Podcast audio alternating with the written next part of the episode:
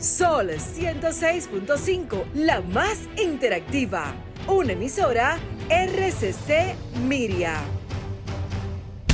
Este programa llega a ustedes gracias a Combustibles Premium Total Excelium.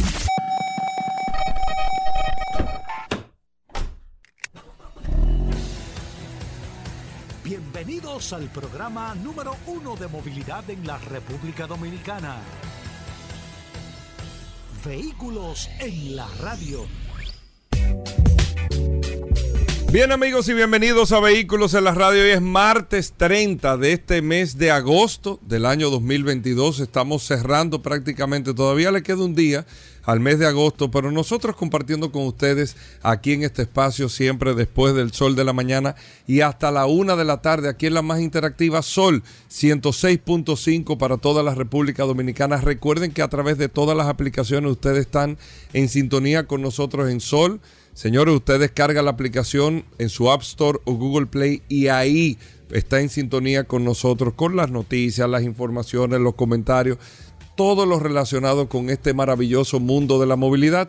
Usted lo tiene en este espacio, Vehículos en la Radio. Recordándole, amigos oyentes, que usted tiene una herramienta como el WhatsApp, el 829 630 1990 829-630-1990 es el WhatsApp de Vehículos en la Radio. Y ahí, amigos oyentes, ustedes comparten con nosotros con todas las noticias, todas las informaciones, todo lo relacionado con este mundo de los vehículos, con este mundo de la movilidad. Mi nombre es Hugo Veras, un honor y un placer estar compartiendo con ustedes en el día de hoy y darle formalmente la bienvenida a Paul Mansueta, que está con nosotros aquí. Paul. Gracias, Hugo. Gracias, como siempre, por la oportunidad que me das de compartir contigo todos los días en este programa Vehículos en la Radio. Gracias, señores también por la oportunidad que ustedes nos dan de compartir estas dos horas de este apasionante mundo de los vehículos. Hoy un martes sumamente interesante, lleno de noticias, informaciones, novedades y la gente de manera inmediata se comienza a reportar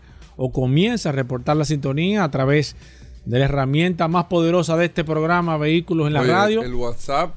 Se hace llamar el rayo gamma, Hugo Vera, que utilizó el Hulk para convertirse en el hombre. No, se le pegó. sí, se le pegó. Ese radio Gama, Gobera, de, de, de, la radio de la República Dominicana, así que vamos a hablar de una, vehículos. Una pregunta eh, eh, eh, cuidado, al margen. ¿Cómo se llamaba la, la por lo que se contagió Spider-Man? Era una araña, pero la araña le pasó algo, fue. Sí, no, lo que pasa es que era una araña experimental que yo estaba Ajá, pero era como que tenía que tenía los tejidos eran como en de acero, eran la tela de araña. Pero ¿cómo fue el, había un químico que se contaminó la araña. No, lo que pasa es que el veneno que tenía la araña era una era una, araña, una, araña, hecha en laboratorio sintético. O sea que lo que le pasó fue como, como no, una. revisa bien ahí. Sí, fue, no, fue así, fue así. yo, la vi la primera. Yo la vi. Sí, pero, pero yo ¿Tú te acuerdas qué vehículo tenía Spider-Man? No tenía. Sí, tenía. No, no tenía. sí, sí, sí, tenía. El Spider-Man tiene un motorcito, una, una, una Solé, una pasola. Ajá. Claro, viejo, la primera tiene una pasola. Ah, yo no sabía. Sí, pero acá. No, porque era la tía May que lo llevaba en no, el carro. No, no, él tenía una pasolita porque se la desbarató en un accidente, le dieron por atrás. Que él iba, uh, y, y, el, sentido el, sentido arácnido. Y entonces saltó y un, carro le llevó en la En un motor. En, un, en, una pasolita, sí. Bueno, eh, muchas cosas. a propósito, de eso vamos a hablar en el día de hoy, amigos oyentes del programa. ¿De De, para, de, seguridad ah. vial y de la ciudad de Nueva York.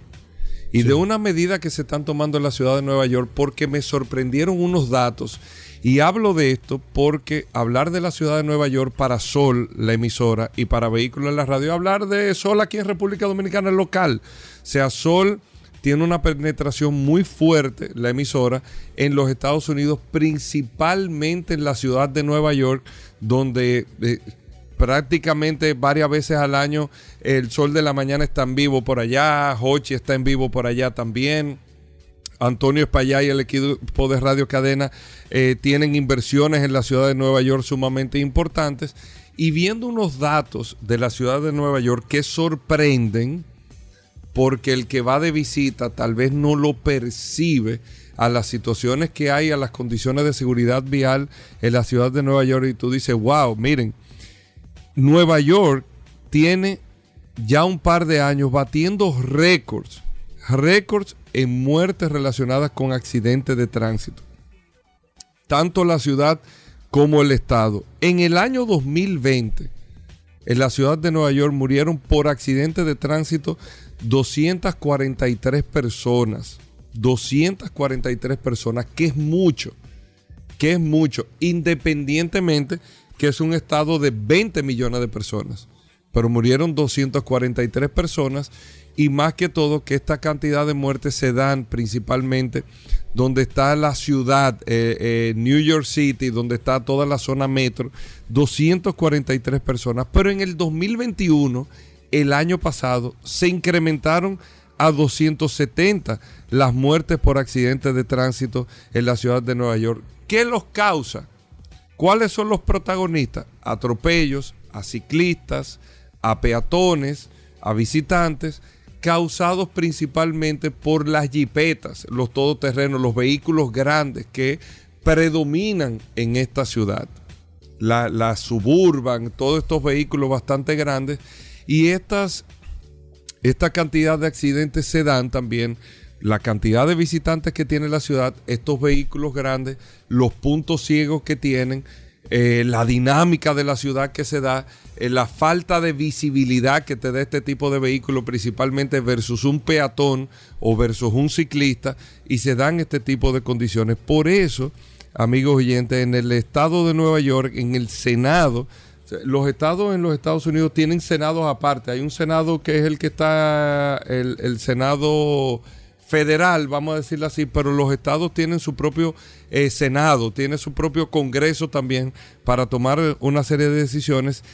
Y uno de los senadores está proponiendo, amigos oyentes, de manera muy específica para la ciudad de Nueva York, una cantidad de cosas que sean de mayor seguridad y obligatorias a partir del año 2024, no para el año que viene, sino para el 2024, para que todos los vehículos que se vendan en este estado. Los que están no se le puede eh, eh, exigir, pero a partir del año 2024 que todos los vehículos tengan sistemas, por ejemplo, de mantenimiento de carril, el aviso de ángulos muertos o de puntos ciegos, que estos los vehículos tienen algunos más de 20 puntos ciegos. ¿Qué es el punto ciego?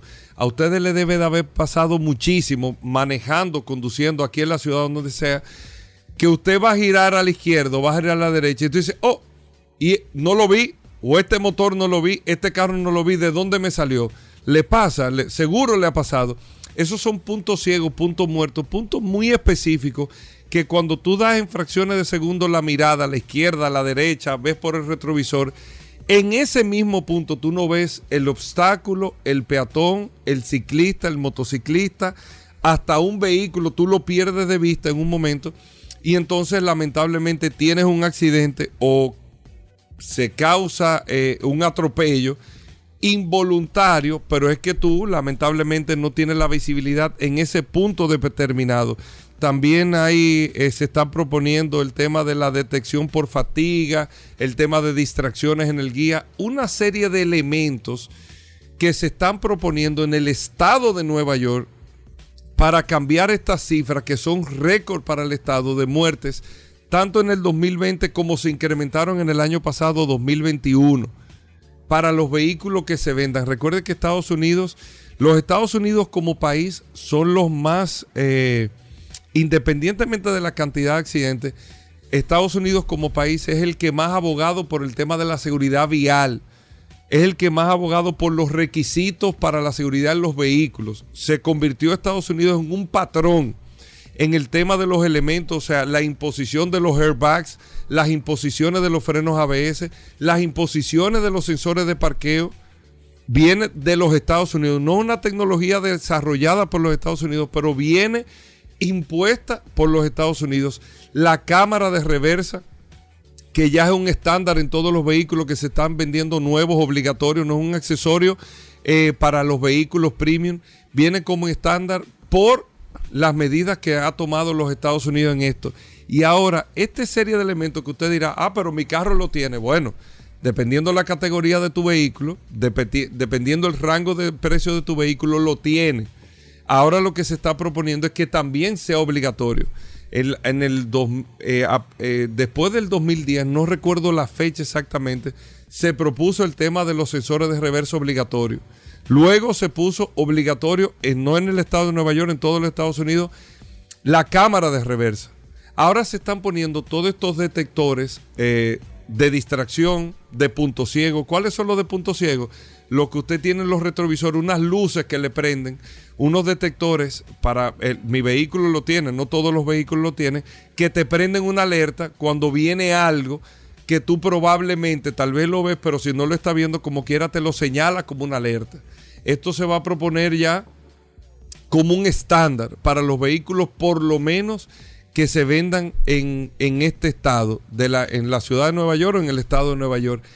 ¿Qué pasa con esto? Esto es positivo, esto es bueno, pero lo importante es saber, y la vida no tiene precio, que cada uno de estos elementos que se le van añadiendo a los vehículos como estándar, lo que lo van poniendo es cada vez más caro. Por eso, de hace mucho tiempo, nosotros nos vemos ni siquiera en los Estados Unidos vehículos nuevos que cuesten 10 mil dólares.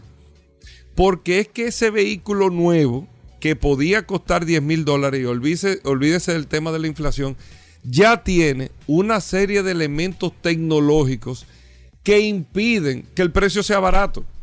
Y eso lo explicó hace muchos años Volkswagen cuando se le estaba pidiendo con el Volkswagen Up que yo recuerdo esa presentación en Alemania, en Frankfurt, fue como en el 2006, 2007, que se decía que era el, sustituto del Beetle, del Volkswagen cepillo. Ahora, Volkswagen dijo, no podemos hacer nunca más un sustituto del cepillo porque independientemente de que sea un carro económico, nunca será un carro que sea similar a un cepillo versus precio en la época por las cantidades de cosas que se piden en la actualidad.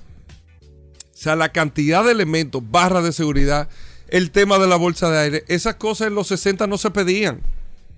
Y tú podías tener una correlación de precio con lo que tú estabas ofreciendo. Por eso el Tata Nano nunca pudo salir de la India. Un carro de 5 mil dólares, el carro más barato del mundo, pero con una fabricación que no te permitía entrar a ningún país del mundo porque no tenía ningún elemento. Era cuatro gomas, el motor, el guía, la puerta, bueno, todo eso y ya. O sea, tú no puedes ponerle una barra de protección porque automáticamente ya ahí tú vas incrementando el precio. No puedes poner un sistema electrónico de nada porque automáticamente vas incrementando el precio. Entonces, esos son de los elementos que uno tiene que ir entendiendo de que cada vez que se va avanzando en temas de seguridad, que es importante, pero cada vez que se avanza en temas de tecnología, también eso impacta de manera directa el tema del precio. Ustedes ven en el día de hoy, oye, pero esta jipeta cuesta 4 mil dólares más. Pasa que tú estás demandando la interconexión digital, tú estás demandando una serie de cosas que es imposible tenerla al precio que se tenía hace cinco años. Es imposible. Hace cinco años no era obligatorio el Apple CarPlay. No era obligatoria la pantalla hace cinco años, amigo oyente. O sea, en el 2016 2017 eso no era obligatorio. Tú lo pedías en el modelo semi-full o full, pero tú tenías un modelo sencillo que no lo tenía. Ya aquí, todos los modelos de vehículos de más de 25 mil dólares tienen eso. Porque o si no, usted mismo no lo compra tampoco. No lo compra.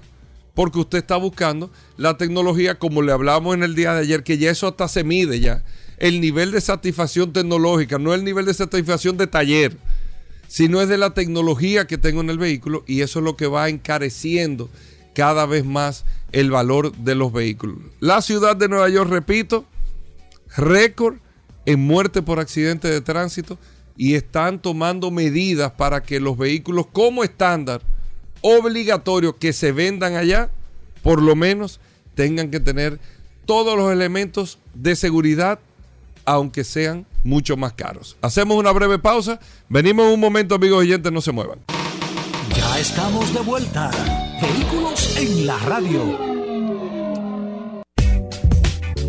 Bueno, de vuelta en Vehículos en la Radio. Gracias a todos por la sintonía. Paul, vamos a arrancar con todo el contenido del día de hoy. Noticias, informaciones, Paul. La gente. Sí, la gente está. La gente está, esperando, Paul. Está necesitada, está deseosa de, de, información, de informaciones. Yo te tengo una hora. Precisas y, concisas. Mira. Mídete bien, eh, mídete no, bien. No, no, no. Nosotros siempre tenemos. La, medición está, está ready. Mira, eh, dos, dos, eh, un comentario que te quiero hacer porque hemos recibido a través de la herramienta más poderosa de este programa, del WhatsApp, Goberas, cierta preocupación con la proliferación de vehículos con placas haitianas.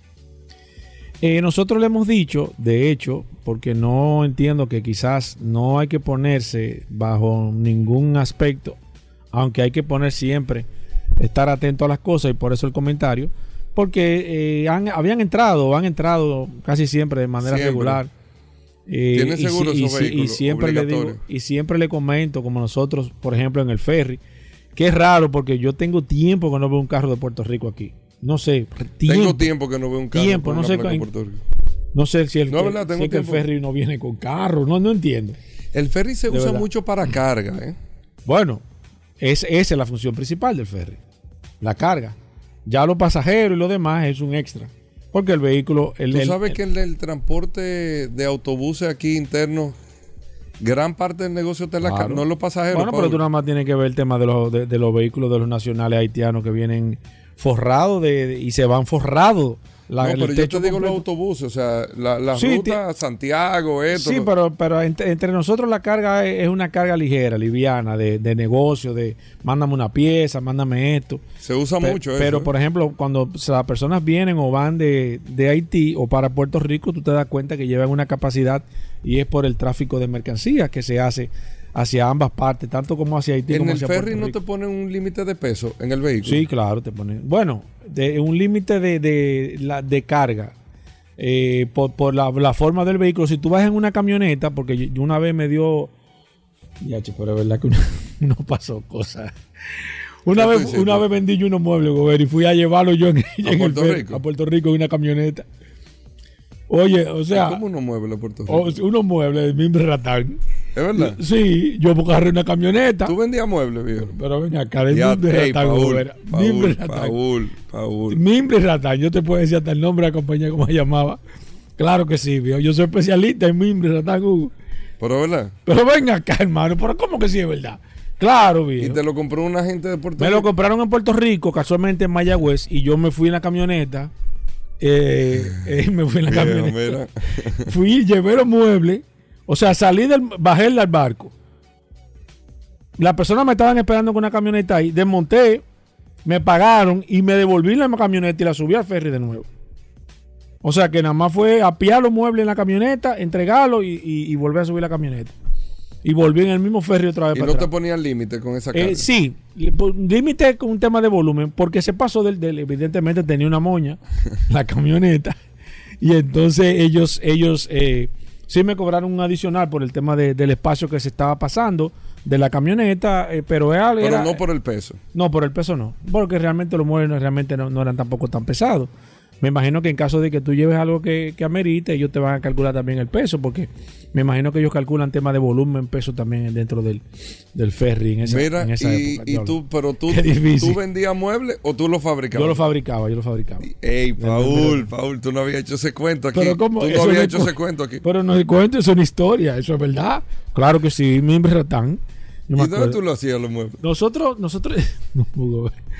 Nosotros llegamos a tener, llegamos a tener una fábrica una fábrica. ¿Y qué pasó?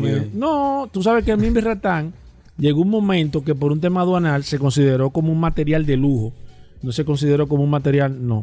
Y eso le incrementó. Fíjate que los, los, muebles Mimbre Ratán prácticamente desaparecieron. Desaparecieron porque se hizo incosteable traer el, esquema de. Y nosotros, de hecho, los palos que nosotros comprábamos, todo el que compraba palo aquí, Mimbre Ratán, porque Ratán es el, el grueso y el Mimbre es el fino. El que el se miembro teje. es el que se defonda. No, el miembro es que se, el que se teje. Ajá, el que se defonda. ¿Cómo que se defonda? Bueno, eh, al pasar del tiempo también es otra cosa. No, no, porque el miembro no se pone en el fondo, Hugo. Que se desfonda, que se abre, que con el pasar del tiempo tú te sientes y se hace como un hoyo. No, no, porque en el, asiento no se pone miembro cuando tú te sientes. ¿Y qué es lo que se pone? No, ahí se pone, normalmente eso se cubre de tela y se ponen unos flejes. O ya sea ah, bueno, yo pensaba que era. No, no, no, no. O, o, unos flejes de como, como unas, unas lingas que se ponen, pero no. Porque tú este de mueble te, ahorraba, eso, Gobera. Y, y, entonces el mimbre venía en diferentes, diferentes grados de, de grosor. Y el ratán era el paro también que venía en de milímetros en esa época. Pero entonces. Ey, Paul, mira, me estás escribiendo aquí, Pero es verdad, es verdad, Hugo. Nosotros teníamos la fábrica, ¿sabes dónde? En el ensanche Isabelita. en el ensanche Isabelita. Hugo, tú no conoces eso por ahí, hermano. Claro, todavía la nave que nosotros. Todavía está ahí. En el Sánchez Isabelita. Eh, ¿De qué era el tema que estábamos No, del, del, tema de la carga de esto. No. Pues yo ni sabía. Ah, bueno, que estaba hablando con el. Oye, pero es que tú me pones tanto tema. Con el tema de la proliferación de, la, de, de las placas haitianas que hemos visto, y en realidad es así, yo te lo digo por una manera que me, he fijado en varias ocasiones, y se ha, se ha, estado proliferando mucho el tema de las placas, aunque nosotros le hemos dicho a través del WhatsApp que nos envían fotos de manera diaria, porque el dominicano, y es lamentable, siempre, siempre está atento, me dice, ah, bueno, pero que están... Y yo le expliqué algo, algo cierto, y para que ustedes sepan, para que ustedes estén tranquilos, miren, miren lo que está pasando, que la gente entiende, ah, pero ese carro cuando venga aquí, porque Casualmente ayer nos enviaron una foto, Gobera, con un carro con una placa haitiana que tenía un letrero de se vende y un número de teléfono dominicano. No sé si copiaste la idea. O sea, el vehículo tenía una placa haitiana, tenía un letrero de se vende y un teléfono dominicano. O sea que esa persona estaba vendiendo ese vehículo haitiano. ¿Y cómo lo vendería aquí? O sea, ahí, ahí, hay que hay que tener cuidado. No, tú lo puedes vender. No, Ahora, no hay forma. No, no, tú, lo, la documentación? tú lo que no puedes es traspasarlo. Porque fíjese lo que pasa. Y se lo digo porque cuando el ferry, muchas personas pensaron que se iban a pasar de listos y traían vehículos en el ferry y se iban por avión. y dejaban el carro aquí, se lo dejaban un familiar, lo vendían y se iban por avión, cosa que primero quedaba registrada, porque no somos tontos, evidentemente, si usted viene en un carro y lo entra por la frontera y se ve en avión, hay que ver qué usted hizo con el carro, evidentemente, primero. Segundo, para que ustedes sepan, para que no peque de tonto, cuando usted entra a un vehículo por aduana con una importación temporal, como se hace en el ferry y como se hace en, la, en la frontera por Haití, no es posible legalizar el vehículo. No es posible. Para que ustedes sepan, ¿eh? Ah, yo voy a pagar el impuesto. No. Eso no es posible. No. Pasa lo mismo que cuando usted trae una motocicleta en un tanque. Pasa lo mismo. Ah, yo la traje en el tanque, yo la armé, pero voy a, voy a aduana a pagar el impuesto. Eso no, no, puede. no se puede. Usted tiene que mandar el vehículo para atrás, como vino, lo que sea, y hacer una, eh, una, importación normal. Para que y se hace su evaluación, se pagan los impuestos. Para que no venga usted y lo vayan a pecar. Ah, yo compré este carro con placa haitiana que quien le dice a usted que le va a hacer como le pasa con la motocicleta, ¿eh? pongan atención para que usted no, no, lo, no lo agarren en su buena fe y usted diga, ah, pero este carro lo compré barato porque era una oportunidad y me dijeron, me, me iban a buscar un tipo que me iba a sacar los papeles, que pasa con lo mismo con la motocicleta. Le estoy diciendo para que sepan cómo es el procedimiento ¿eh? y no lo vayan a tomar de, no le vayan a tomar el pelo. Si buscan una persona que supuestamente le haga que los papeles en aduana, que le entrega una matrícula, una placa, eso no es legal. Cuando usted lo pare, un agente y verifique el vehículo, se va a dar cuenta que ese vehículo no ha pagado impuestos. Aunque usted tenga una copia de una matrícula, aunque usted tenga una matrícula, no es legal eso, ¿eh? Así que pongan atención con esta situación porque usted sabe que la gente le busca la, parte más débil, más fácil, pensando, y me imagino que ahorita van a aparecer un grupo de, de genios buscando vender vehículos como ese que ayer le tomaron una foto que nos enviaron a través del WhatsApp en la Brand Lincoln, en un Jeep, con una placa haitiana y un letrero de se vende con un teléfono dominicano. Eso es ilegal, porque usted no puede vender un vehículo que tiene una importación temporal en la República Dominicana, usted venderlo aquí Pero más que todo, Paul, el que vaya a comprar, que no se quiera privar en, en, no sé si tú me entiendes, en... Lo que pasa es que la gente quiere la cosa fácil, Vera. Lamentablemente, por eso que el tema piramidal, el tema de, de, todo estas, de estos scams que hacen con, con el dinero, con las criptomonedas, con todo esto, que te prometen unos beneficios, y tú sabes que es mentira, pero tú te metes. Y eso sigue pasando. Yo digo, pero ¿cómo es posible que usted se meta en un negocio que le van a pagar un 30% mensual o un 15% mensual? Eso es mentira, pero la gente se mete. ¿Tú me entiendes? Y después comienza el griterío Y comienza la justificación y comienza una serie de condiciones. Entonces, como usted escucha este programa Vehículo en la Radio y nosotros tenemos y nos debemos al público, le estamos advirtiendo para que usted se dé cuenta. No importa la cantidad de vehículos que, estén circulando aquí con placa haitiana, porque eso tiene una regulación, como dijo Hugo, eso tiene un seguro, no hay problema con que tenga un accidente, le dan un tiempo X, ese vehículo tiene que ir para atrás. Si ese vehículo se queda en República Dominicana, olvídense que tarde o temprano lo van a encontrar. No haga negocio, no invente para que usted no lo pesque, no lo pesquen en su buena fe. Cierro el tema ahí. Por último, Hugo, aunque me he entendido un poco, ayer Elon Musk dio unas declaraciones interesantes sobre el bumper de Tesla ahí. Sobre, no, no hay bumper, no bumper. sobre, sobre el gas y sobre el petróleo.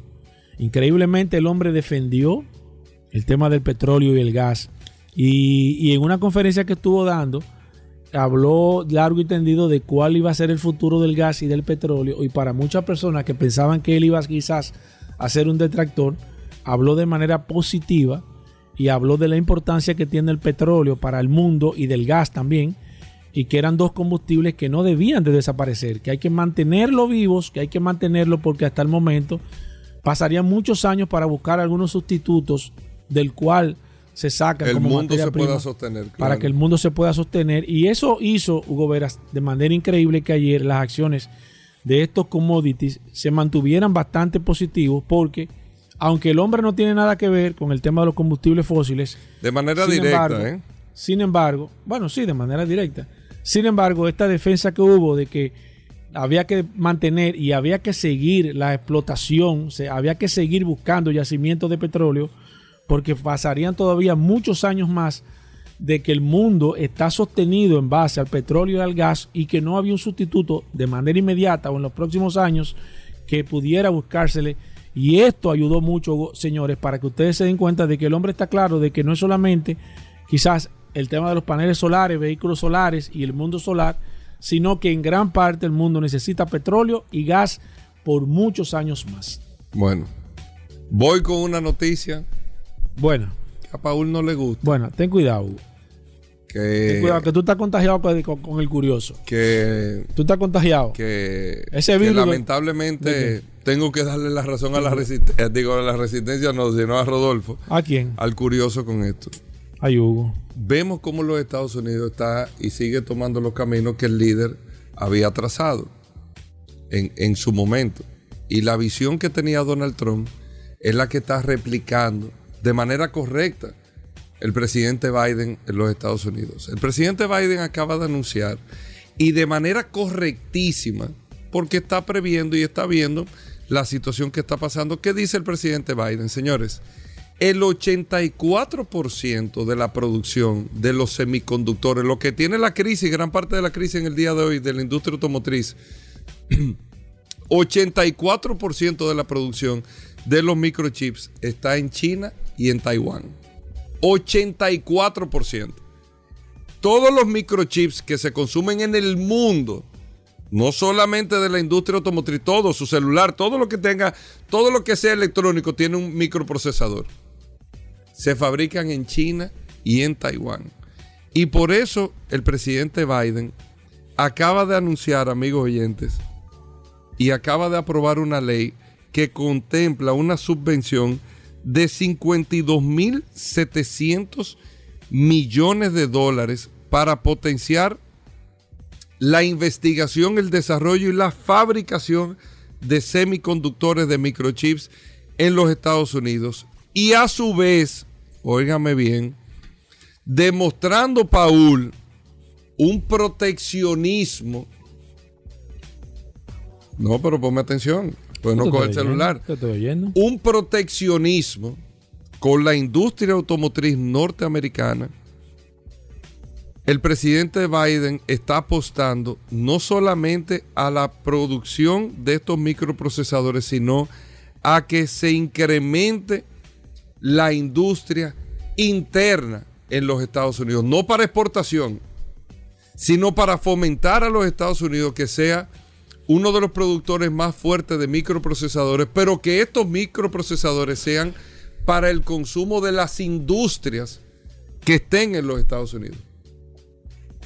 52.700 millones de dólares. Cuando tú escuchas este tipo de inversión, cuando tú te das cuenta el hacia dónde van, cada una de las potencias mundiales están tratando, Paul, lo que yo estoy viendo, de copiar el modelo chino. ¿Cuál es el modelo chino? Independiente. China prácticamente lo produce todo. Todo. Y se lo producen al mundo. Por eso no han tenido las situaciones que están teniendo otras potencias del mundo, porque dependen de China.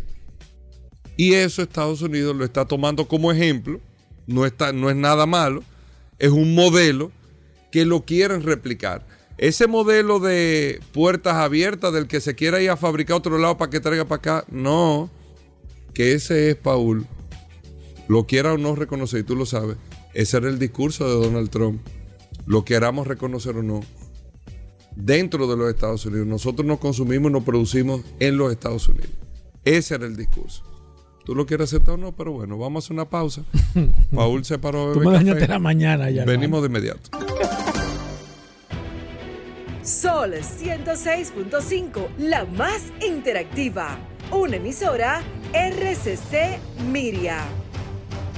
Bien, y de vuelta en Vehículos en la Radio, gracias a todos por la sintonía. Daris Terrero con nosotros, la ley 6317 Daris Terrero siempre nos trae un artículo, una información sobre la ley y es un servicio que se hace para que todos podamos conocer este nuevo marco legal para el tránsito y la movilidad, la, seis, la ley 6317 de tránsito, transporte y movilidad. Daris Terrero está aquí con nosotros, vamos a ver qué tenemos en el día de hoy. Gracias Hugo, gracias Paul, agradecer siempre la oportunidad que nos brindan de llegar a toda la audiencia de vehículos en la radio, por acá, por la más interactiva Sol 106.5.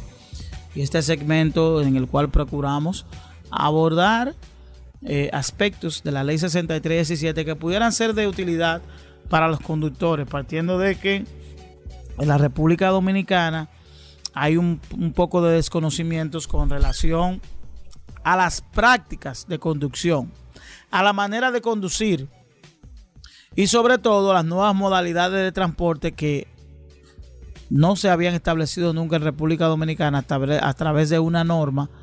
Eh, la ley 6317 aborda el transporte ya como ley. Lo que teníamos antes eran resoluciones, iniciativas que se habían desarrollado desde las distintas instancias que regían el transporte en República Dominicana, pero ya tenemos una ley que regula el transporte. Y por eso yo quiero abordar una dinámica relacionada a, prohibiciones que tienen los conductores de vehículos de motor en República Dominicana. Y dice que el conductor de vehículo de motor o, o de transporte de pasajeros está prohibido que usted transporte personas sin la utilización del uso del cinturón de seguridad. Eso es una, eso es algo que uno, bueno, eso yo lo sé.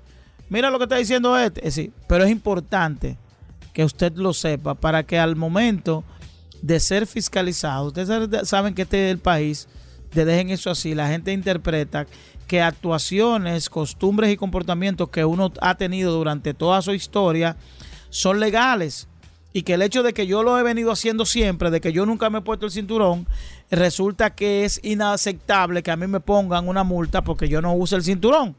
Entonces debemos ir sobre la base de cambiar esa dinámica de vida que hemos tenido los dominicanos, de tener un país, de dejen eso así, de que si yo he venido haciendo algo de una manera, a mí hay que permitirme eh, eh, eh, hacerlo de ese modo. Y por, por, eso hago mención de algo tan básico, tan sencillo como el cinturón de, de seguridad. Conducir un vehículo de motor con el guía a la derecha está prohibido en República Dominicana. Sobre todo que aquí, recientemente, hace unos años, fue muy frecuente la importación de vehículos con, con, con guías a la derecha y que se le hacía la transición. Y obviamente, como en República Dominicana, el dominicano es muy creativo, por más bien que usted lo haga, no es posible que un vehículo que haya tenido esa transferencia tenga la misma aerodinámica, la misma seguridad conforme a un vehículo que venga de fábrica con el guía a la izquierda como corresponde. Pero de antemano está prohibido circular con un vehículo de motor que tenga el guía a la derecha. Otro acto prohibido es conducir un vehículo cuando cualquier persona que viaja en el mismo mantenga una posición que entorpezca la visión del conductor.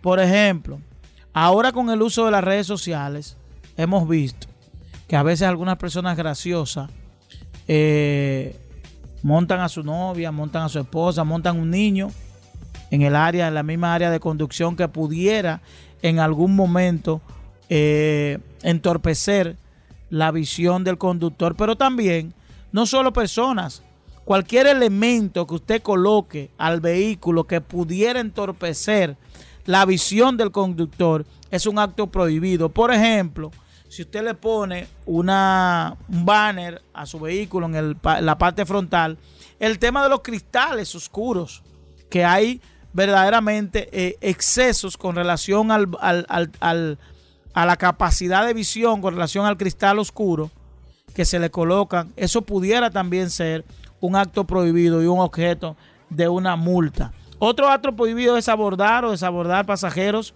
o permitir a personas agarrarse de un vehículo de motor o remolque que vaya en, marcha. Por ejemplo, aquellos eh, patinadores o motociclistas que a veces son creativos y se enganchan para hablar en un lenguaje muy llano de cualquier vehículo es un acto prohibido que pudiera también estar sujeto a la colocación de una multa. Es decir, todo, todas las inobservancias a este artículo, que es el artículo 231, cualquier conductor que viole este artículo pudiera enfrentarse a una multa. Por tanto, evite la colocación de una multa porque ciertamente esto le pudiera quitar tiempo, afecta a su economía, pero también pone en riesgo la vida suya y la vida de otros. Nos vemos en la próxima. Bueno, Dari Terrero, ¿cómo te seguimos? Nos pueden seguir a través de Dari Terrero 1, tanto para Instagram como para Twitter. A través de nuestro WhatsApp pueden enviar sugerencias, fotos y cualquier imagen que tenga que esté vinculado al tema de la movilidad, de la imprudencia que ocurre en República Dominicana al 829 421 7758. Bueno, gracias Daris Terrero. Hacemos una pausa. Venimos en un momento. Estamos de vuelta. Vehículos en la radio. Bueno, de vuelta en Vehículos en la radio. Gracias a todos por la sintonía. Nosotros seguimos con más noticias e informaciones. Recordando, amigos oyentes, el WhatsApp, el 829-630-1990 829-630-1990, el WhatsApp de vehículos en la radio.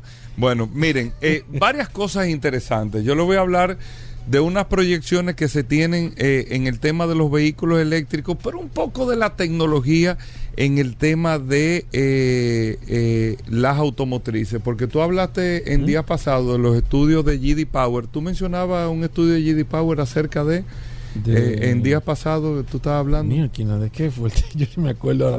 Me voy a acordar un momento. ¿Tú, sabes que... tú estabas haciendo una evaluación. Sí, sí, de GD Power que había hecho. Era lo que estaba haciendo. Me voy a acordar ahorita.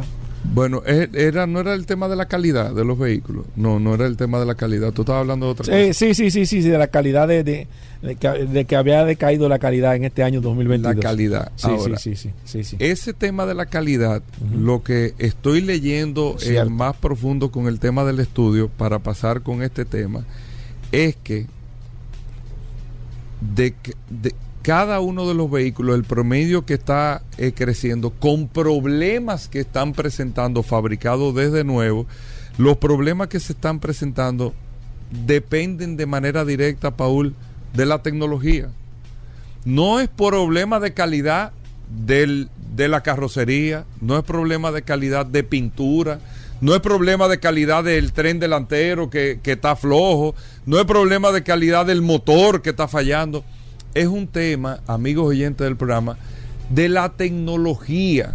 Están presentando en promedio hasta 174 fallas por temas tecnológicos, pura y simplemente temas tecnológicos. Lo digo simplemente porque yo creo que no es justo achacarle un tema de que es un problema de calidad a la industria automotriz, no porque eh, eso se le pega a la tecnología, sino que los avances que estamos teniendo al día de hoy y las transformaciones que se están teniendo, lógicamente traen una serie de situaciones, principalmente en los software, en que esto, lo otro, el tema del uso de la aplicación, que se van, aunque se escuche mal decirlo, que se van ajustando en el camino. Siempre a mí me han explicado los que saben de tecnología, cada vez que sale un celular nuevo, el que sabe de tecnología siempre dice, dale un mes porque siempre que sale un celular nuevo, siempre hay una actualización automática de software. Porque por más estudios que se hacen, por más evaluaciones que se hacen, por más eh, eh, eh, pruebas que tú puedes hacer, al final el uso constante y, la, y, y el producto en el mercado es el que te va a decir cómo es que se comporta y el fabricante va actualizando ese tema. Entonces, se lo digo esto porque los problemas de calidad que están dando los automóviles en este momento de esta generación van amarrados de manera directa a la tecnología, a la interconexión, al uso de los dispositivos y todos los componentes tecnológicos, en el manejo y uso de los vehículos, en todo lo que tiene que ver en parte de entretenimiento, parte de seguridad, parte del funcionamiento, pero va enfocado a tecnología, no a ninguna parte mecánica o física que tenga el vehículo, que tiene el vehículo para que tengamos esto bien pendiente. Y por otro lado, acaban de salir los bueno, antes de esto, ahí estuve viendo una foto, miren, eh, y tú que estabas hablando de la el Suzuki Jimmy hace unos días, ya se está hablando, incluso ah, salieron una foto camuflaje de un Jimmy cuatro puertas. Sí. Un Suzuki Jimmy cuatro puertas. Pero si tú te pones a ver el centro de gravedad y el ala, sí, el, el, el jeepecito, como dice Dari, está matando aquí, pero dos puertas, que es la naturaleza del Jimmy. Un todoterreno, dos puertas. Cuatro puertas cambia hasta el centro de gravedad, la agilidad y todo que pueda tener el vehículo. Claro. en eso hay que tener mucho cuidado. Mucho cuidado. No lo digo Usted me puede decir, pero ven acá, hay un Fiat cuatro puertas, un, un Mini cuatro puertas y un Mini... Pero las condiciones de uso son totalmente diferentes. El Jimmy es un jeepecito todoterreno. Jeep, Jimny. El Jimmy es, es un jeepecito todoterreno. Cuando tú estás alargando el chasis, automáticamente, por más que tú quieras explicar, va perdiendo las cualidades de ese todoterreno que estamos vendiendo y eso puede comprometerte el éxito que tiene uno, tú te lo podías arrastrando con el otro. Hay que tener mucho cuidado a veces con el tema de desarrollo de productos sobre la base de uno que sea exitoso. Hay que tener mucho cuidado. tienen que consultarnos aquí, Bobera. mucho cuidado. Entonces, ¿cuáles son los vehículos eléctricos que se están esperando para este año? Nada más y nada menos que lo más esperado. No sabía que Dodge estaba construyendo un carro que se llama el e-Muscle que viene como el Dodge Charger, pero este va a ser 100% eléctrico, 800 caballos de fuerza, es de los vehículos que se están esperando. Hay un Maserati que se llama Grecale Folgore, es un carro cuatro puertas también 100% eléctrico que se está esperando. La Mercedes-Benz EQG, que es la G-Class, la clase G, la cuadrada, 100% eléctrico que nuestro amigo de Car Factory le, estaba mencionando.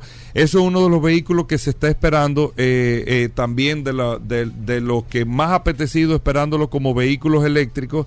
También se está esperando la Chevrolet Silverado eléctrica que aunque se presentó el comercial de Super Bowl y todo, todavía no está lanzado al mercado y es uno de los productos que más se está esperando ahora mismo. El Rolls Royce Spectre, que es un carro eh, sumamente interesante de la marca Rolls Royce que pertenece a Mercedes-Benz y tiene sentido que hagan el Spectre porque recuerden que, digo, que pertenece a BMW, perdón, porque recuerden que BMW ya hizo el i7 que es el Serie 7, el grande eléctrico, y en esa plataforma, recuerden que son los mismos dueños del mismo grupo, se estaría haciendo el, el Rolls Royce, es el, el Spectre, está el Volkswagen ID Aero, que es un carro eléctrico, cuatro puertas 100%, pero el que más me llama la atención, aunque tú te has mostrado en resistencia, es la Volkswagen, la que conocíamos la minivan, que se va a llamar la Volkswagen ID, la división de vehículos eléctricos de Volkswagen, se, eh, como BMW tiene I latina, como Mercedes-Benz tiene EQ, como Audi tiene e-tron, Volkswagen le ha puesto ID a su división de vehículos eléctricos y esta se va a llamar la ID Boss que acuérdense, la misma guaguita Volkswagen, la que conocemos viejísima, que se llamaba como Safari, era que se llamaba. La combi. La combi, pero 100% eléctrico, pero con esa, con esa identidad de la combi sería 100% eléctrica, que es de los vehículos que se están esperando eh, de parte de los modelos eléctricos para actualizarlos un poco aquí en este espacio Vehículos en la Radio. Vamos a hacer una breve pausa, muchas noticias, informaciones, amigos oyentes, no se muevan Gracias a todos por la sintonía. Ya estamos de vuelta. Vehículos en la radio.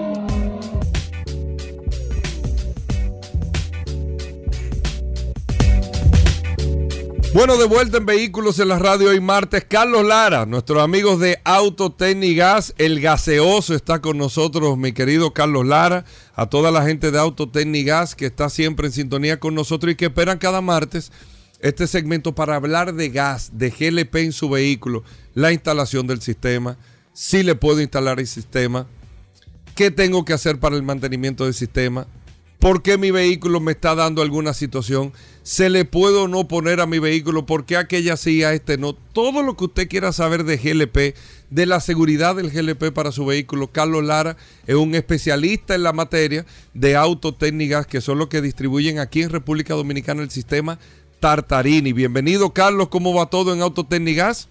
Muy bien, muy bien. Gracias, Hugo, por esa calurosa introducción.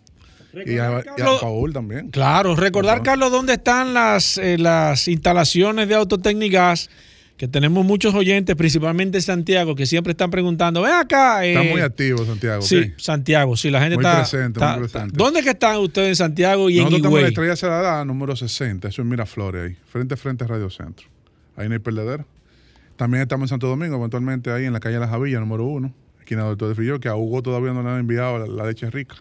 Todavía la chocorrica, no, no, no, no, no, pero viene, viene, viene. Ya, no, ya nos dijeron que está en eso. Los braches están flojos. No, no, no. no, no me y en Higüey, no, no, no. entonces, tenemos también en Higüey, ahí en la marginal, en la entrada entre Enrique Motor y, Multicentro, ¿no? De la Sirena de Higüey. Vamos con llamadas de manera inmediata. Recuerden que este segmento lo hacemos interactivo a través del 809-540-165 y también a través del WhatsApp 829-630-1990. GLP, gas natural. Usted tiene aquí un experto. Gracias a nuestros amigos de Autotecnigas. Carlos, nos están preguntando hace unos días el tema de la calidad del gas. En todas las envasadoras se supone que debe ser la misma calidad de gas o puede ser que por recomendación, por, el, por la marca, por el cliente, por, por lo que sea, el gas sea mejor que otro y la mejor, y cuando hablamos de mejor en el combustible, en la gasolina, hablamos de octanaje. sucede lo mismo. Composición. Sucede lo mismo en el gas, es lo mismo más o menos. Tú sabes que en el caso del GLP, el, GLP es constante a lo largo de. Aquí tenemos dos, dos terminales que son las que, que son las que eh, importan el combustible de manera oficial. Eh, eventualmente puede haber una pequeña diferencia dependiendo la temporada, dependiendo un tema de, disponibilidad, pero oscila entre 70% propano, 30% butano. Esa es, esa es la mezcla base. 70-30. Ajá, 70-30. Pero puede venir un, un embalque. Y eso es del 30%. 75-25. Eso porque un 70-30. Eso es un tema que para. Bueno, lo que pasa es que esa composición, esa composición, una te le da lo que vendría siendo el octanaje y otra te le da más el poder calorífico y presión. Entonces, debe de haber una mezcla proporcional. Por ejemplo, en países europeos como Italia, ellos cambian según la temporada la proporción. Ajá. Sí. Por ejemplo, en, en invierno tema de, suben, de suben, el butano, sí. Suben el butano, bajan el propano. Porque se, se congela a un punto eh, menor.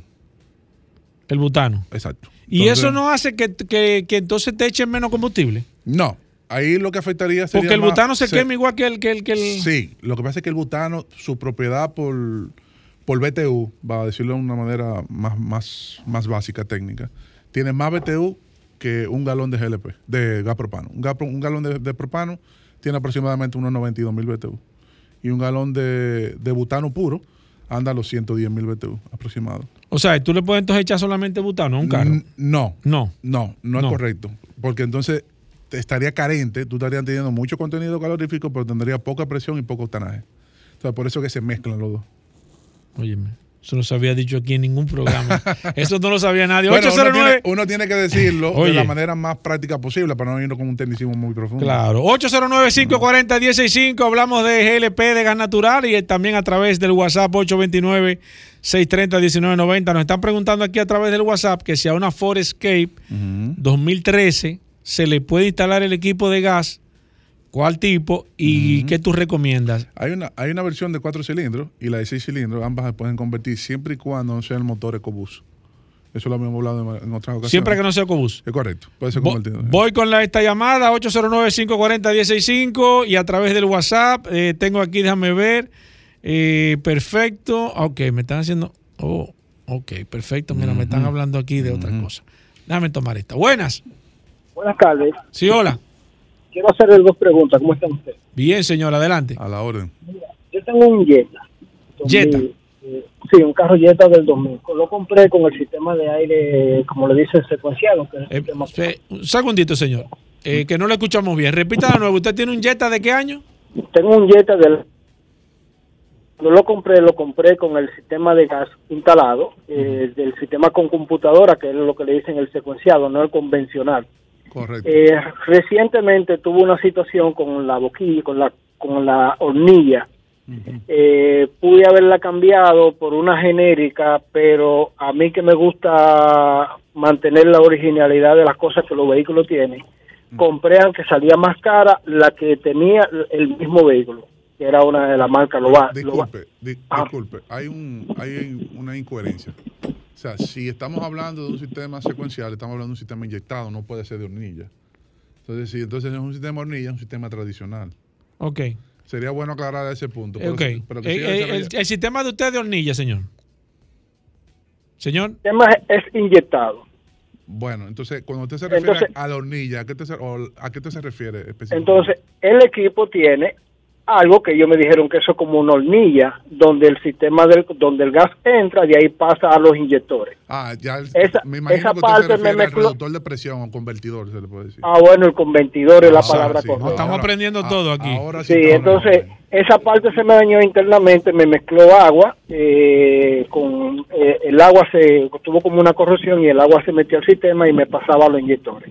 Yo la compré original, de la misma que tenía el vehículo, que era Loato, y se la instalé. Luego de eso he quedado pendiente de darle un mantenimiento, pero me generó suspicacia que el joven que me hizo el trabajo me habló de que en el mantenimiento eh, había que limpiar los inyectores, desmontar los inyectores, eh, cambiar el filtro y donde yo regularmente, habitualmente le he dado mantenimiento a este vehículo, cuando lo de mantenimiento lo que hace es que me le ponen la computadora, resetean el sistema, verifican que los parámetros de consumo estén dentro de los rangos que el sistema debe de tener y nunca me han hablado de tener que ponerle la mano en un inyector, pues, que el gas licuado de petróleo no es una cosa como el como el gas, como la gasolina, que vaya generando una... Una escoria.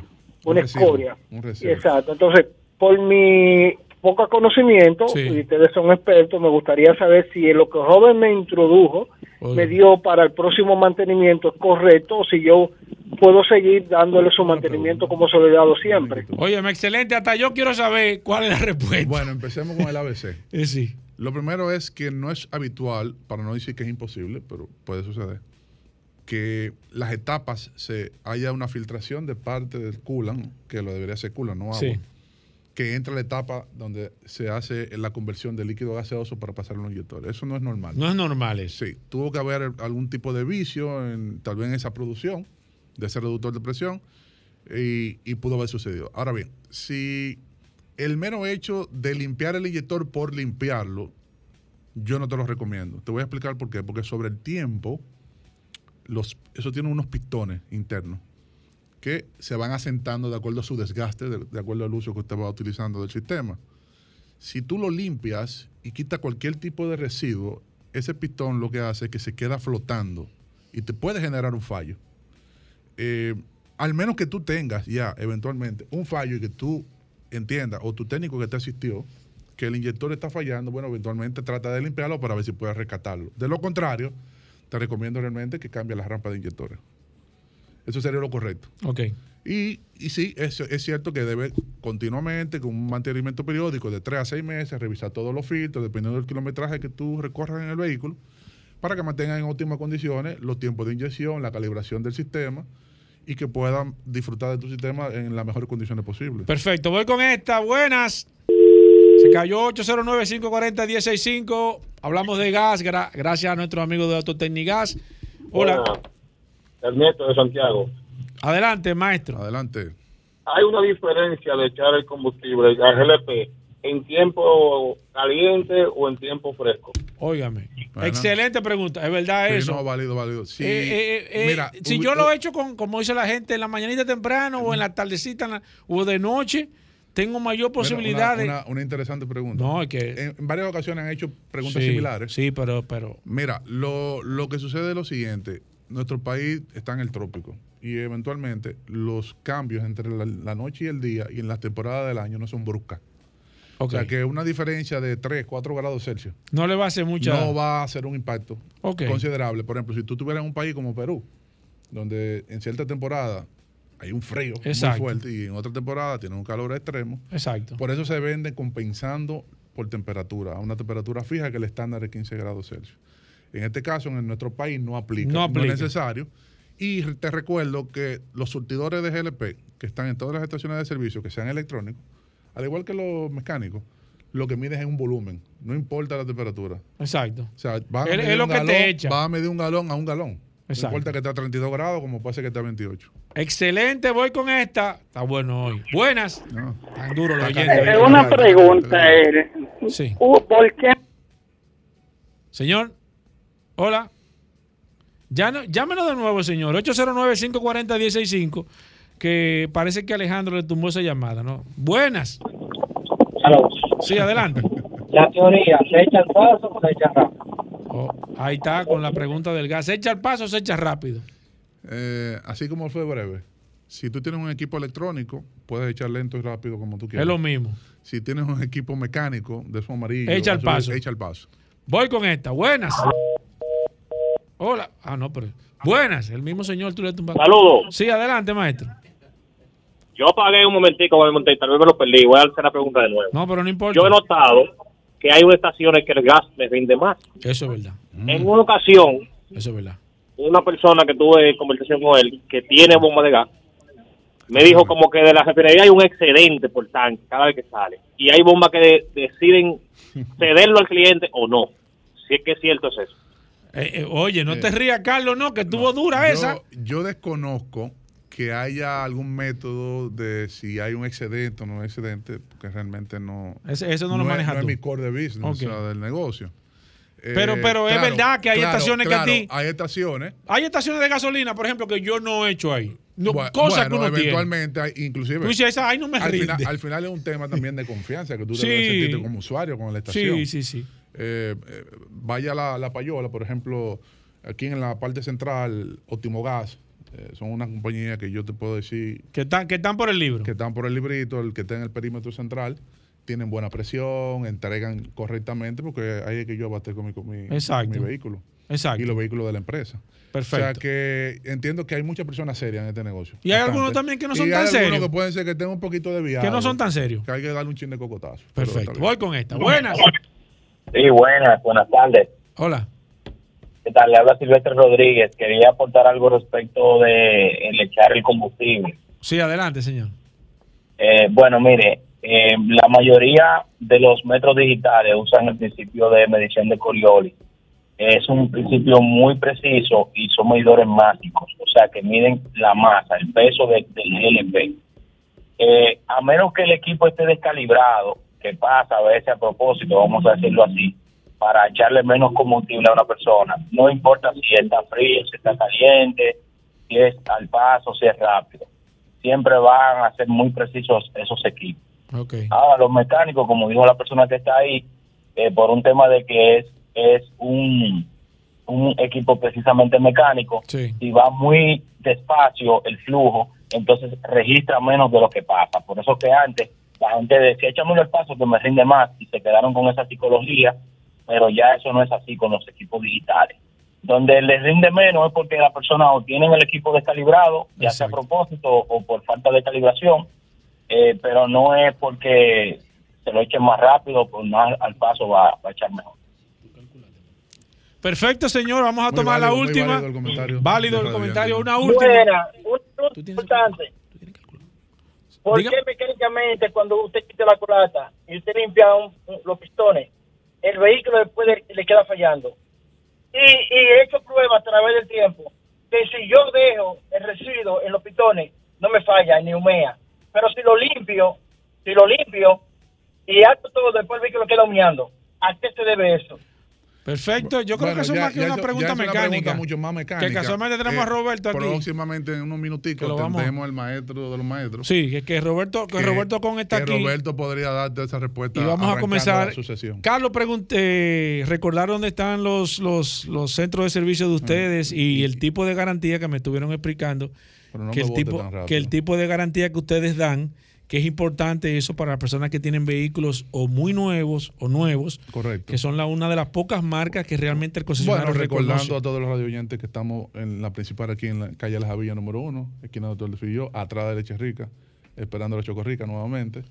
Estamos en Santiago también, en la Estrella Salada número 60, y estamos también en, en, en Higüey, justo en la marginal, en la entrada de Higüey entre La Sirena y, Enrique Moto. Y si Damos, nosotros otorgamos eventualmente en todas las, nuestras instalaciones dos años de garantía en pisos y servicio, aparte de que los, costos de consumibles y materiales gastables son por separado, pero también damos y brindamos servicio de taller eh, a otras marcas, competencia de nosotros. Exacto. O sea, que aquel que no se sienta no importa que tenga la marca, no importa que no sea la marca que ustedes traen, que pase por allá. No, y lo orientamos. Eh, ¿A dónde te puedo 809-549-4839. Espérate, espérate al pasito. 809-549-4839. Perfecto. Ya y mi celular, a quienes me quieran escribir o llamar, Exacto. al 809-899-6747. Al paso. 809 899 6747. Gracias, Carlos. Vamos a hacer una pausa. Cuando regresemos, hablamos de mecánica. Aquí está el King Kong de la mecánica. No se muevan de ahí. Bueno, gracias, Carlos Lara, Paul. Nosotros seguimos respondiendo claro. a nuestros amigos oyentes. Todas las preguntas que se quedan pendientes a través del 829-630-1990. Nos quedamos aquí con Carlos Lara. Y esa es la importancia de este WhatsApp. Claro. Que no importa que el segmento termine, nosotros nos quedamos aquí contestando todas y cada una de las preguntas. Claro, gracias amigos oyentes. Nosotros hacemos una breve pausa. Venimos un momento, no se muevan. Ya estamos de vuelta.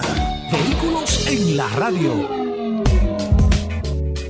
Bueno, Roberto Con, con nosotros en la cabina de vehículos en la radio, el hombre de la mecánica, Mr. Roberto Con, siempre aquí gracias a Injector Clinic, con nosotros. Usted se le prendió un bombillo del carro, un ruidito, usted dobló y un can, can, can todo lo que usted quiera saber de mecánica. Aquí está Roberto Con, siempre con nosotros. Roberto, bienvenido al programa. A nuestros amigos oyentes que arranquen a llamar de inmediato al 809-540-1065. 809-540-1065 es el teléfono de la cabina y el WhatsApp del programa 829-630-1990. 829-630-1990 es el WhatsApp de Vehículos en la Radio para que usted hagan su pregunta desde ahora mecánica a Roberto Con. Roberto, bienvenido, ¿cómo va todo por allá? Sí, gracias Hugo y gracias Paul. Bien, gracias en Injector Clinic en la avenida San Martín 300 con nuestro celular donde tenemos nuestro teléfono, eh, donde tenemos el WhatsApp el 829-342-5821, donde pueden llamar para que agenden su, su cita con cualquier tema que tengan. Eh, nada, eh, gracias, estamos como todos los martes aquí. Roberto, el tema de la alineación de luces, a todos los vehículos que nos escribieron en esta semana, a todos los vehículos se les puede alinear las luces. Sí, Hay, hay un tema que ya hay muchos carros que tienen internamente, tú lo puedes subir y bajar. Ok. Pero nosotros cuando hacemos la alineación la ponemos en cero, donde la vamos... La resetea. exacto. Ponemos primero el switch eh, o el aditamento que usa para, para eh, bajarlas y subirlas. Ahí tiene un cero. lo ponemos en cero y esa es y ahí decir, el, eh, donde hay el punto de equilibrio. El punto de equilibrio donde se alinean y de ahí el, el usuario puede decidir después si la sube o la baja. 809-540-165, preguntas de mecánica. Aquí está el maestro Roberto Khan y a través del WhatsApp 829-630-1990 también pueden comenzar a hacer sus preguntas de mecánica. Hace un momento, eh, Carlos Lara, que está aquí, eh, un señor llamó con el tema de la culata, Roberto y el GA, y hizo una, explicación. ¿Qué te da esa, esa explicación yo del señor? Yo no lo entendí muy bien. Él dice que cuando le quita la culata al vehículo, si él le quita toda la, la, impureza que tiene el pistón arriba y le monta la culata, el vehículo queda con un fallo. Y si él no limpia, no limpia los pistones, el vehículo funciona bien. Digo, bueno, es una teoría que habría, él dice que la ha comprobado, pero, no, entiendo por qué tiene que ver una cosa con otra. Yo te voy a decir, cuando el motor lo armaron nuevo, no tenía carbón.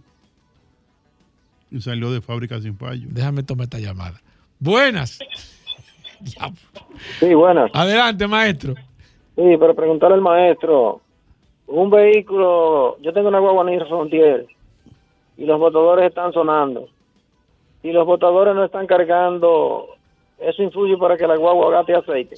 Señor, ¿qué, eh, eh, una, escúchame Roberto, ¿qué viscosidad usted le está echando a, su, a su, motor de, de lubricante? 1540, porque es 2003 la guagua. ¿Y, qué, ¿Y es gasoil? No, gasolina. Ah, pero. Pero por eso que no hay, hay que está el problema ya. Escucha, Roberto.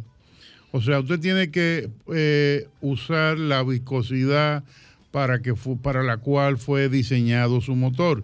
Si usted le cambian la viscosidad, empiezan ahí los problemas que los botadores no cargan, porque es que el aceite es tan grueso que no entra por el orificio donde deben cargar los botadores. Claro. ¿Te entiendes? No es culpa de los botadores, es culpa del aceite. Exacto. Eh, busque la viscosidad que lleva ese vehículo, evidentemente ahí es que está el, problema. Si no hace mucho que tiene el tema, puede ser que carguen en algún momento los botadores. Perfecto, voy con esta. Buenas. Sí, buenas, saludos. Adelante, maestro. Una, una pregunta para Roberto. Eh, yo fui víctima de robo de los catalíticos de un Honda Acol 15 y el repuesto que, le colocaron eh, sigue dando el fallo. ¿Hay, hay alguna manera de, resolver ese problema? ¿Usted le puso los catalizadores o los catalíticos nuevos o le puso eh, un reemplazo o lo compró originales, señor? Eh, eh, un reemplazo original, sí, pero usado. Ok. Pero, ¿y cuál es el fallo? Que le dice que tiene los malos el fallo, el, el, el Shell Engine Light está prendido constantemente y, y tiene, tiene el fallo como si fuera de bujía en aceleración y eso. ¿Y los sensores? son ¿Usted lo, cambió? Eso no lo he chequeado. Pero es que fíjese. Eh, Escúchenos por la perdone, cuando se hace el diagnóstico, lo que dice es el diagnóstico, no que cambie el catalizador, sino es que su catalizador está lento el sistema, pero puede ser por culpa de los sensores, no por el catalizador. Que chequee los sensores, Roberto. Primero los sensores. Voy con esta. Buenas. Hola, buenas.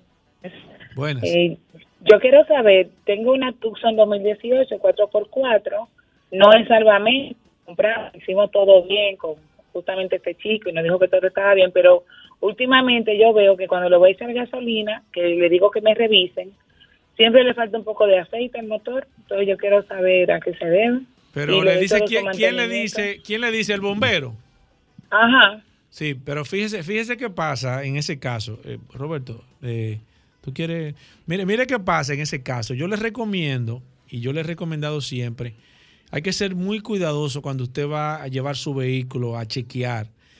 A mí no me gusta de manera particular que me chequeen el aceite en las estaciones de, combustible, porque yo tengo mi mecánico y tengo mi sistema. Las varillas de medir ahora mismo hasta el aceite son diferentes y puede ser que la, persona no tenga el expertise necesario para trabajar ese tipo de vehículo. Mi recomendación, no será de Roberto, le voy a dejar le voy a dar paso ahora, pues no soy mecánico, es que usted vaya donde su mecánico y revise las condiciones del nivel de aceite de su vehículo. Roberto, ¿qué usted tiene que decir? Ok, mire, lo primero, usted debería poder medir usted misma y poder hacer ese, ese, chequeo del nivel de aceite, porque eso es ideal por la mañana antes de arrancar el motor, medir el nivel de aceite.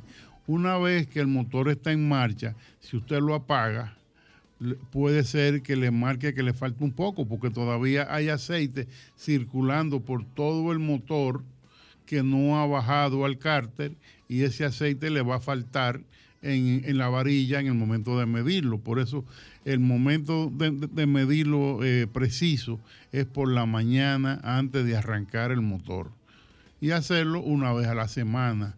Eh, es normal que le falte un poco de aceite cada 1500 eh, kilómetros, 2000 kilómetros, que le falte un poco de aceite, pero no cada vez que le vaya a echar gasolina.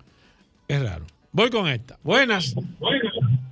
Buenos días, buenas tardes. Sí, adelante, adelante. Maestro, yo tengo un Hyundai Sonata LPI 2014 eh, de, encendido por botón. Eh, ¿Qué pasa? Cuando lo enciendo en ocasiones, eh, presenta algún fallo, o sea, presenta fallo al encender y muchas veces enciende, tiembla un poco y se apaga. A ver si me pueden orientar en ese sentido. Mira, lo más probable que tú tengas, es que ese carro tenga deficiencia en la bomba eléctrica que le sube la presión al gas natural, al gas, propano. es, muy exigente en el tema de presión. Ya cuando tiene un poco de, de, de desgaste la bomba, hacen ese, ese fallo que usted menciona. Perfecto, voy con esta. 809-540-165, mecánica con el maestro Roberto Kahn. Buenas.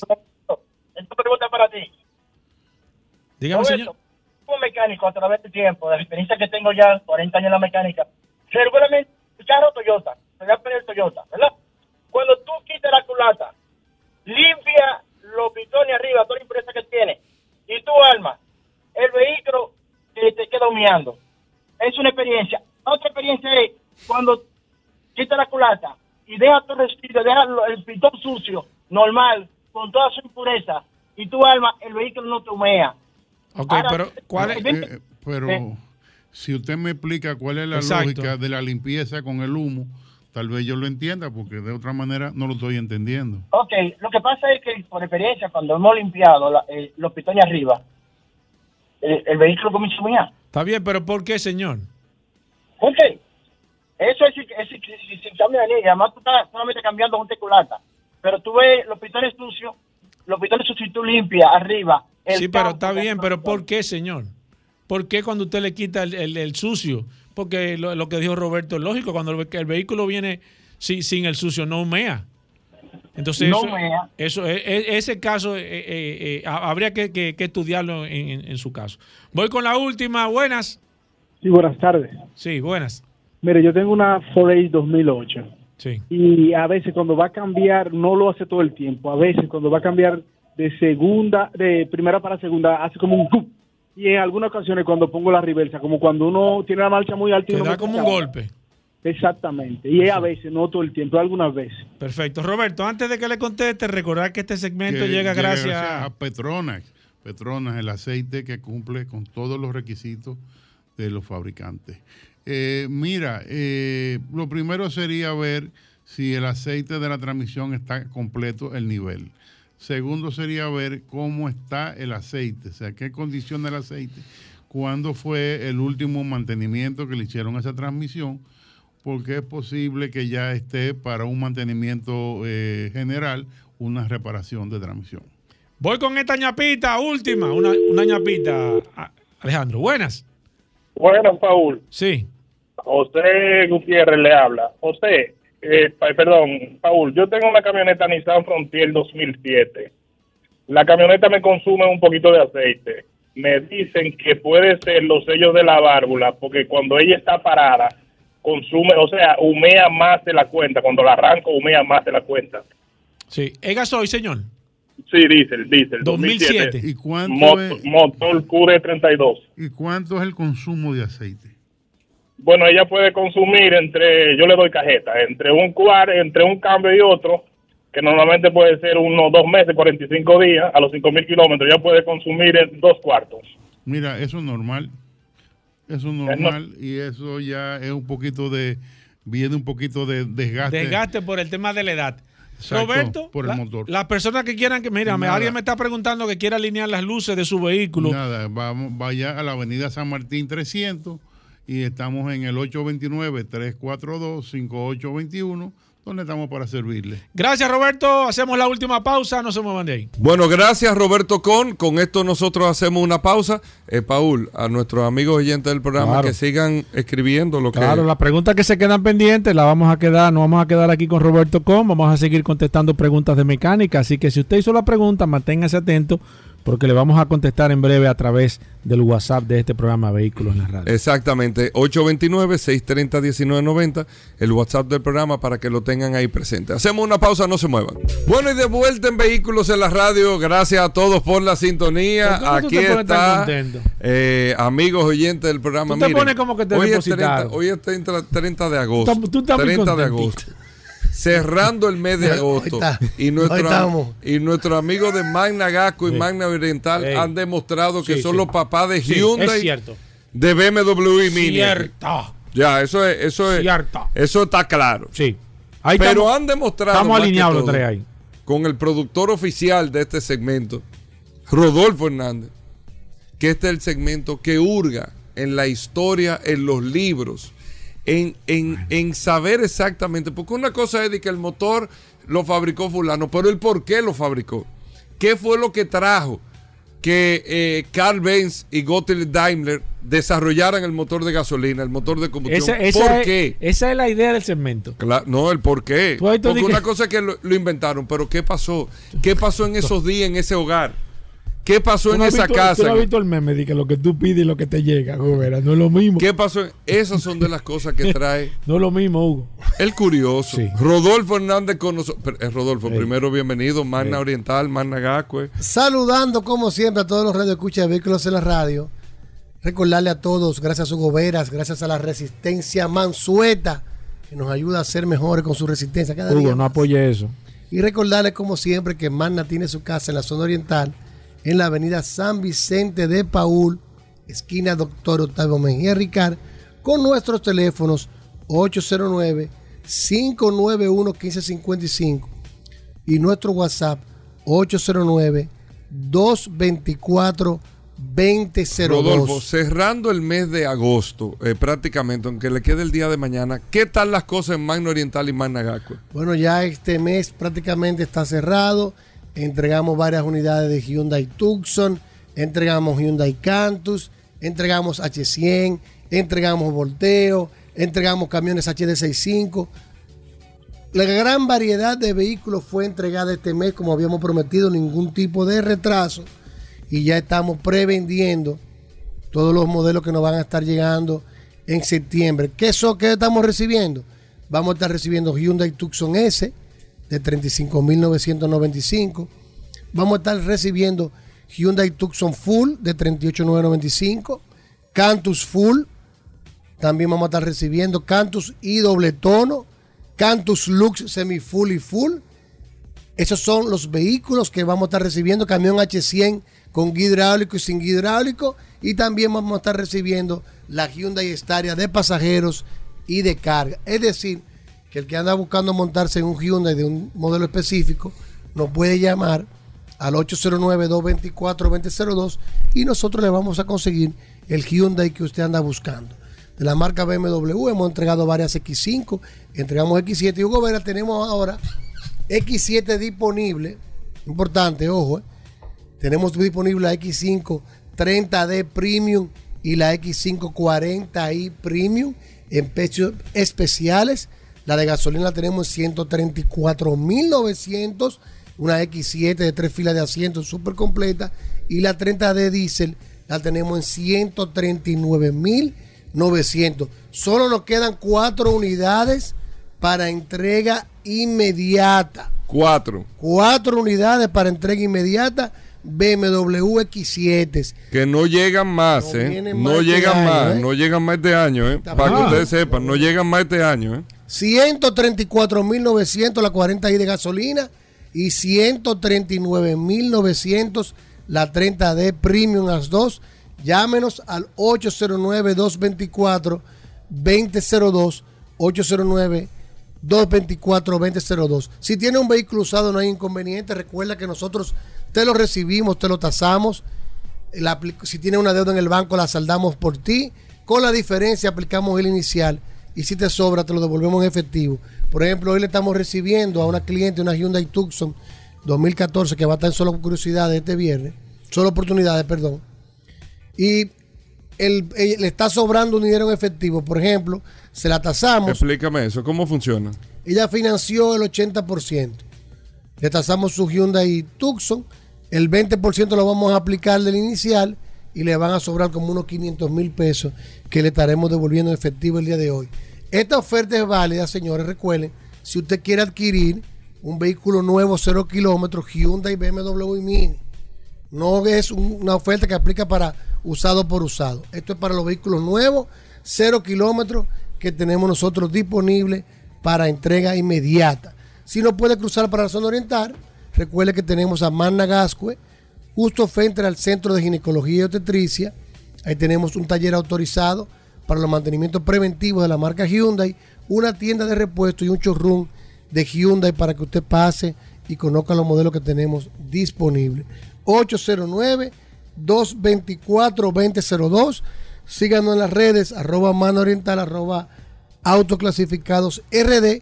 Y recuerda que todos nuestros asesores de negocios están debidamente certificados por Hyundai Motor Company y BMW Internacional para hacerlo vivir una experiencia inolvidable al momento de usted adquirir uno de nuestros modelos. 809 224 2002. Hugo. Si usted quiere resolver, ¿eh? 809-224-2002. Rodolfo. Hugo. Yo me llevaría. Llévatelo. Llévatelo, vamos llevándolo a la Llévatelo, sí, sí, sí. Mira cómo que él está. Mira cómo que él está entregándose. tú no me puedes Él se está entregando, no, mira. Tú no me puedes saltar con Él se está rindiendo, empezando Vamos, Rodolfo. Vamos, la gente te está esperando. Mira, mira sabes que tengo, voy camino para el médico. Él reconoce que está floja, Hugo. Mira si la cosa es grave. Tuvo un tema de. Ten cuidado. De, de, de archivos, que tuvo un archivo hackeado. Ajá. Pero bueno, cuando venía en el carro, Rubera, que venía. Él está viendo mucho para los lados. Él, se ha pasado. Venía manejando. Venía manejando. Él estaba mirando mucho. Y vengo con mi techo panorámico abierto. ¿Cómo? ¿Y qué carro que tú tienes? No está bien. Espérate, Hugo, que la... Pero ¿cómo techo panorámico abierto? Recuerda que yo no tengo carro, todos los carros míos están en venta. Ok, dale. carros de venta. Rodolfo, okay, no te metas en eso. Vamos, Rodolfo, por Dios. Digo, no ¿pero quién se inventó el sunroof? ¿De dónde viene el sunroof? Ey. Ey. Dura es. ¿Sabes cómo le dicen en Puerto Rico? El quemacoco. El que... Acá, ya, no, pero yo me sorprendo. o sea, que me llaman para la red de Puya y me dicen que, pero Hugo y Paul saben, digo, pero tienen 19 años. el curioso va con ellos ahí demasiado pronto.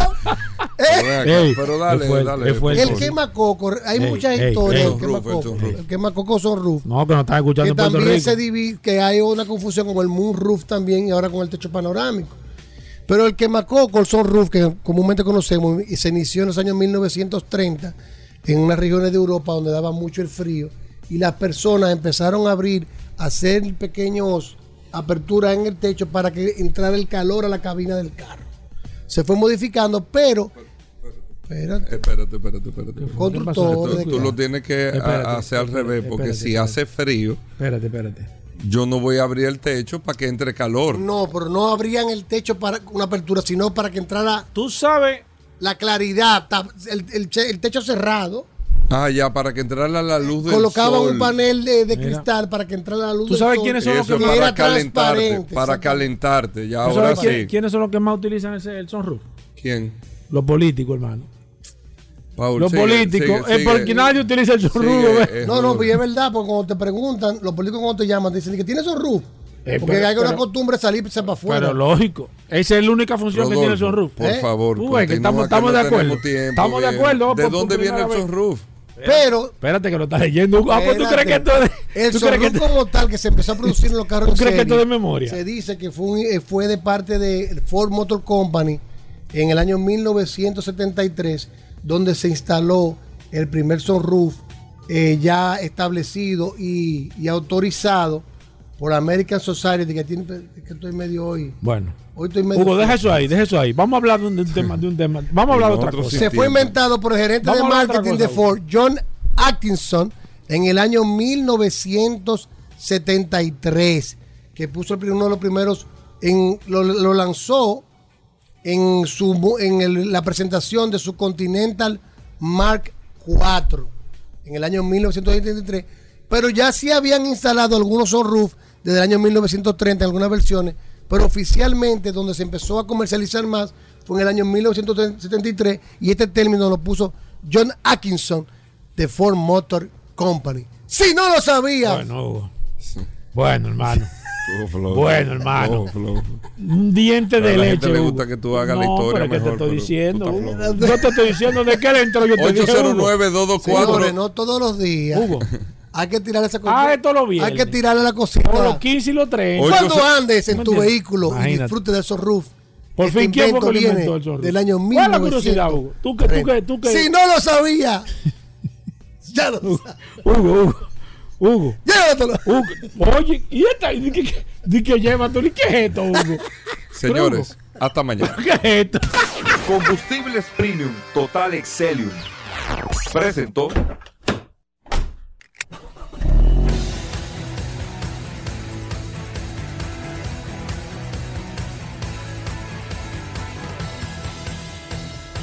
Vehículos en la radio.